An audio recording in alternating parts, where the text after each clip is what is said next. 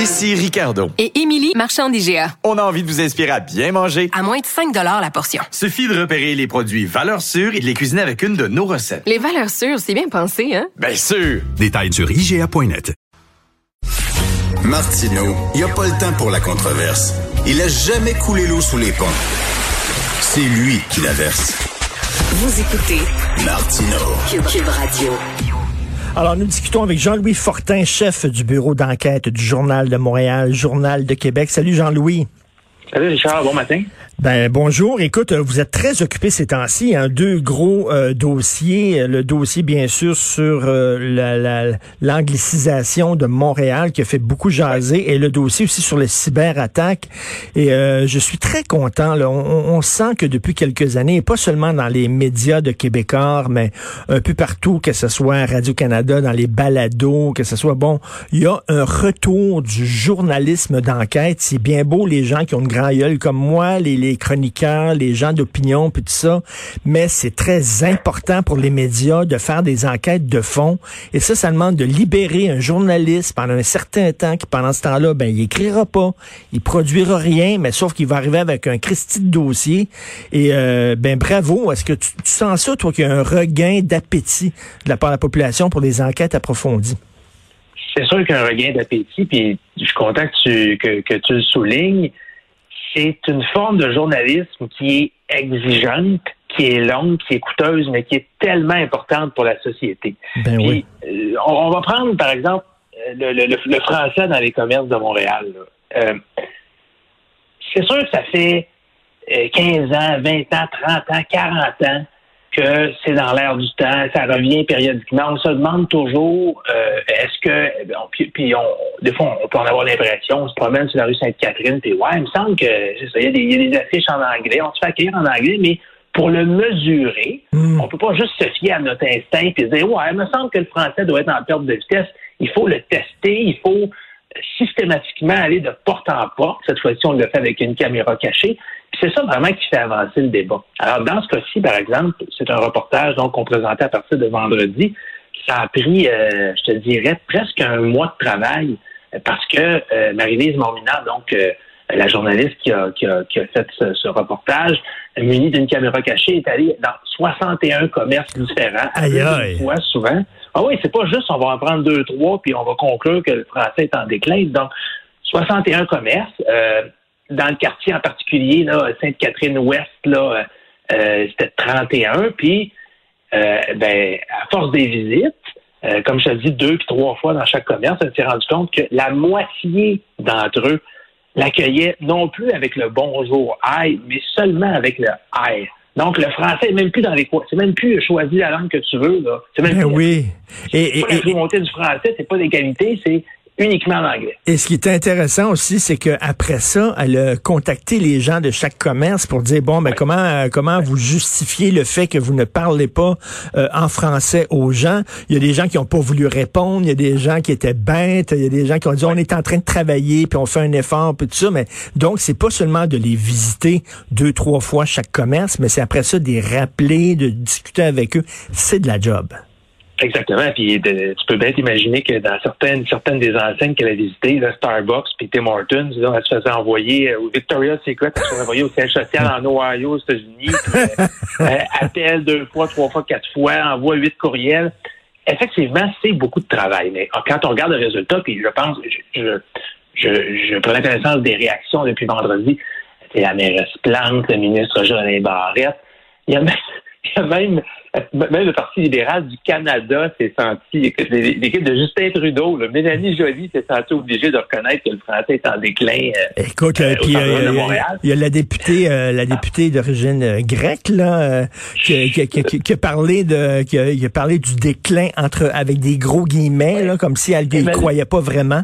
Oui, Emmanuela Lavropoulos, qui, elle, a dit en anglais qu'elle ne croyait pas vraiment au déclin, au, déclin de la langue française, mais elle, elle s'est même fait rappeler à l'ordre par son propre parti, qui était assez hilarant ce week-end. Mais tout ça pour dire que quand on fait une démarche journalistique de longue haleine comme ça, les gens voient le sérieux euh, de la démarche et euh, ça, a beaucoup de poids. et, moi, moi, je veux te remercier parce que j'ai habité pendant près de deux ans. Je viens de déménager il y a deux mois, mais j'ai habité au coin de Peel et Sherbrooke. Ok, là, tu peux pas avoir plus centre-ville de Montréal que ça. Et comme tu disais, là, je le voyais moi, tu sais, régulièrement, j'allais dans ces commerces-là et tout ça. Mais bon, c'était ma perception à moi. Mais tu sais, je me disais souvent, crime, que j'ai hâte qu'il y ait une enquête qui soit faite là-dessus, parce que quand j'en parlais à mes amis, oui, oui, oui, mais toi on te connaît, Richard, t'exagères, puis c'est pas si pire. Mais là, c'est clair, là. C'est clair. Oui, puis, euh, je, je, je veux dire, quand on faisait le reportage, là, euh, euh, on aurait peut-être dû le montrer. On avait un tableau Excel là, systématiquement à chaque visite. là, on notait là, ce, que, ce que les gens nous disaient, le- les commentaires de visite. Alors, bon, ça, ça a un certain, c'est une, certaine méthode euh, scientifique. Et bien voilà, on, on constate que, tu sais, pas juste deux, trois commerces, la moitié des commerces, c'était uniquement l'accueil en anglais. Écoute, il y en a même, là, il y en a, il y en a six où euh, l'employé n'était pas capable d'avoir une conversation de base. euh, Ben ouais. euh, même quand on demandait de servir en français. Alors effectivement, je pense que euh, l'impact a été l'impact est important. Euh, et on va et on va en refaire ce, ce genre d'enquête là. Là, c'est- parce que si c'est sur la langue, parfois ça peut être sur l'environnement.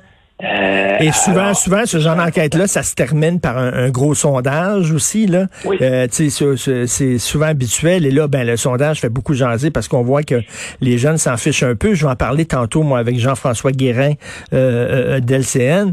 Mais, mais Jean-Louis, toi, tu es chef du bureau d'enquête. Donc, vous avez des, des, des rencontres régulièrement. Puis là, les gens pitchent des sujets là, en disant, ce serait le fun une enquête là-dessus, une enquête là-dessus. Est-ce que vous prenez aussi des fois des, euh, des suggestions de lecteurs ou d'auditeurs hein, qui peuvent vous envoyer ça en disant, hey, ce serait le fun de faire une enquête là-dessus? Ben, plus que ça, Richard, je te dirais que les, les lecteurs et les auditeurs, c'est un peu nos yeux puis nos oreilles sur le terrain. C'est sûr qu'on peut pas être partout en même temps, euh, mais on, on- on invite toujours les lecteurs et les auditeurs à nous contacter. D'ailleurs, euh, euh, à l'adresse courriel JDM, Scoop, les gens peuvent nous, nous, nous contacter quand ils sont témoins de quelque chose. Puis, je vais te donner un exemple. Dans le cas du français, vendredi, on a lancé un appel au après le, le- le- le premier jour de publication. Si vous êtes servi en anglais et vous trouvez ça inacceptable, vous n'êtes pas capable de faire valoir euh, vos droits dans un commerce, contactez-nous. On a été submergés, Richard, Ah oui. de semaine de courriel.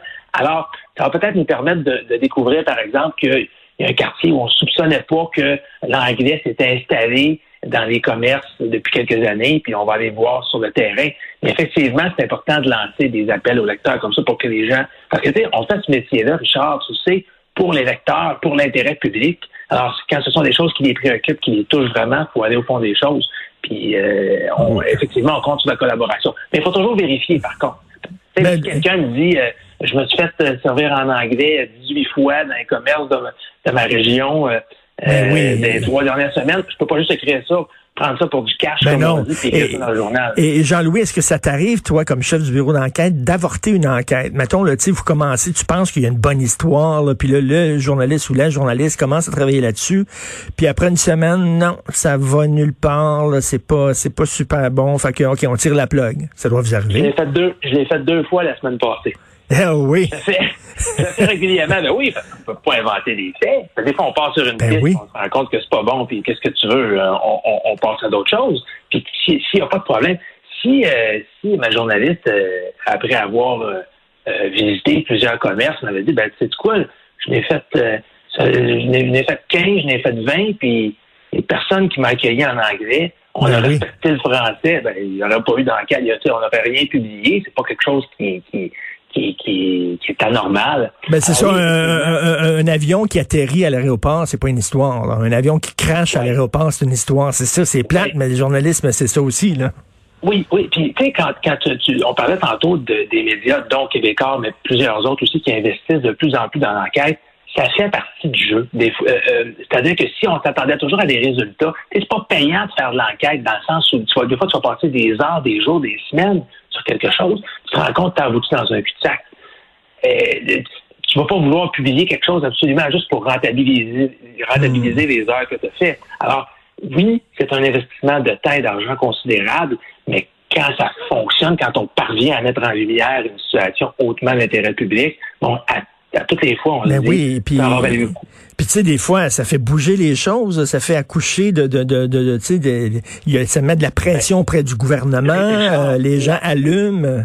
La semaine passée, pour la première fois dans l'histoire moderne du Québec, il y a un ministre en fonction qui a reçu un blâme de l'Assemblée nationale.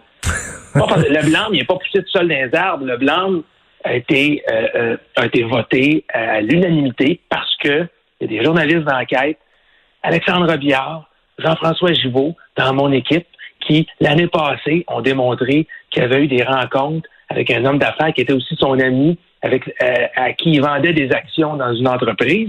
Puis au même moment, il venait comme lobbyiste essayer de l'influencer dans sa position comme ministre. Ben oui. Euh, alors, alors ce, ce genre d'enquête-là, c'est sûr que ça fait des heures et des heures à fouiller des registres d'entreprise, des déclarations d'intérêt, t'as questionné un, t'as questionné l'autre, etc.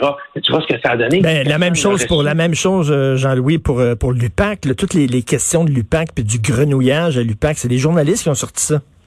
Ben, effectivement, puis c'est c'est depuis une dizaine d'années, bon, euh, co- collusion, corruption au Québec, c'est devenu un peu un sujet. je, je pense que au Québec, on a fait une bonne introspection, on a changé certaines pratiques en grande partie parce qu'il y a des journalistes qui ont fait des enquêtes. Il y aurait- selon moi, il n'y aurait pas eu de commission Charbonneau s'il n'y avait pas eu du travail journalistique qui avait été fait en amont de la commission Charbonneau. Et même depuis ce temps-là, là, on se rend compte que, encore là, grâce à du travail journalistique, l'UPAC était peut-être pas l'outil idéal pour lutter contre la corruption pour plein de raisons. hein. Il y a eu des allégations de preuves Hmm. fabriquées, de police cowboy, etc. Alors, je, je pense qu'il est fondamental dans une démocratie euh, d'avoir des journalistes d'enquête qui ont du temps, qui ont des coups des. D'a- D'ailleurs, d'ailleurs, Jean- Jean-Louis, au nom de tous les chroniqueurs et chroniqueuses que je représente aujourd'hui, je vous remercie parce que nous autres, ce qu'on fait, c'est qu'on fait du ski bottine. Tu sais, c'est quoi du ski bottine? Tu t'accroches après un autobus puis tu, tu, tu, tu te pognes une ride gratuite. Fait que nous autres, c'est, j'ai tout le temps dit ça, les chroniqueurs, nous autres, on s'accroche aux histoires que vous sortez, les journalistes, puis on fait du ski bottine avec ça. Ben, c'est- je pense que les, les, les- chroniqueurs euh, mi- minimisent pas l'importance de ton travail. c'est- super important, oui, d'avoir euh, un- une enquête journalistique de base, de vous, mettre- vous mettre en perspective, vous rappeler des éléments historiques, vous, vous suggérer une façon de voir les choses pour permettre au lecteur de se faire une opinion. Je pense que c'est important aussi de chroniquer là-dessus. Ouais, Euh, nous autres, nous autres, moi, ce que je dis, c'est on met de la sauce sur le steak, OK? Nous autres, on met de la sauce. Le steak, c'est vous autres. là. Vous autres, vous sortez le steak, vous êtes dans l'abattoir, euh, à l'ombre. Nous autres, on est sous les projecteurs. Fait que vous autres, vous tuez le veau, euh, puis euh, vous, vous l'apprêtez, vous le faites cuire, vous le mettez dans l'assiette, puis là, le chroniqueur arrive, il met un petit peu de sauce brune dessus. C'est un peu ça, ce qui rend- mais pour donner un peu de goût. C'est ce qui rend le steak plus appétissant. tu, peux, tu peux être sûr d'une chose, dans, dans ma vision du, du journalisme, ce que ça sera dans les prochaines années, ça passe invariablement par l'enquête. Ben oui. Euh, Mais, mais c'est des coûts pour un média, par exemple. Parce que comme je le dis, là, c'est ton journaliste que tu le payes chaque semaine, puis il écrit pas pendant un mois, là. Ah, puis que son enquête fonctionne ou fonctionne pas, il va avoir sa paye quand même. Ben oui. tu peux être sûr de ça. Euh, et puis là, on parle de journalisme, mais il y a toute une équipe souvent que les gens ne voient pas. On pourra en parler pendant des heures. Tu sais, on a des recherchistes, on a des avocats qui travaillent avec nous parce que euh, régulièrement, on se fait mettre en demeure, on se fait poursuivre parce qu'on dérange les gens, évidemment, mais tout ça, c'est des heures. On ne voit pas nécessairement toute la somme de travail qu'il y a derrière ça. Parfois, on va, on va faire appel à des experts, par exemple, un, un fiscaliste qui peut nous expliquer par quel stratagème euh, un fraudeur a réussi à, à, à, à entourlouper des dizaines de victimes ou à, ou à voler de l'argent qui, qui, qui aurait dû payer en impôts. Euh, Ben, c'est ça, parce que le journaliste lui-même n'est pas un expert peut-être en fiscalité, puis tout ça, le doit... Et, et- et même maintenant, euh, euh, on, on a dans notre équipe des gens, par exemple, qui sont des experts qui programment. Euh, J'ai un, membre de l'équipe de recherche, par exemple, Philippe Langlois, qui, on, on l'a expliqué l'autre jour dans le journal, il nous a programmé un, un- un robot, euh, littéralement, là, qui, qui interrogeait des bases de données puis qui a pu sortir des tendances au niveau des, des, des accidents sur tous les petits tronçons de route du Québec Alors, ça demande des compétences. C'est pas juste euh, une belle plume, sache écrire, tu vas faire un bon journalisme d'enquête. Ça prend des connaissances techniques de plus en plus. Ouais, ouais, puis des Ouais. méthodes, des méthodes d'investigation aussi. Il faut que tu les formes aussi, les jeunes journalistes d'enquête. Mais bref, puis cette enquête-là aussi sur les cyberattaques, c'est très important parce que ça démontre à quel point on est vulnérable. Jean-Louis Fortin, chef du bureau d'enquête, Journal de Montréal, Journal de Québec. Bravo, vous travaillez fort, mais vous faites des sacrées bonnes enquêtes qui font beaucoup jaser. Merci Jean-Louis, bonne journée. Merci beaucoup, Richard, on s'arrêtera pas là. Yes, merci beaucoup. Parce qu'on le voit avec les cyberattaques, là, là, on demande d'avoir une police là, de protéger finalement là, euh, les entreprises, les ministères, les organismes et tout ça. Mais ça, on va l'avoir mais dans quelques années. On n'avait pas prévu ça qu'il y aurait des cyberattaques.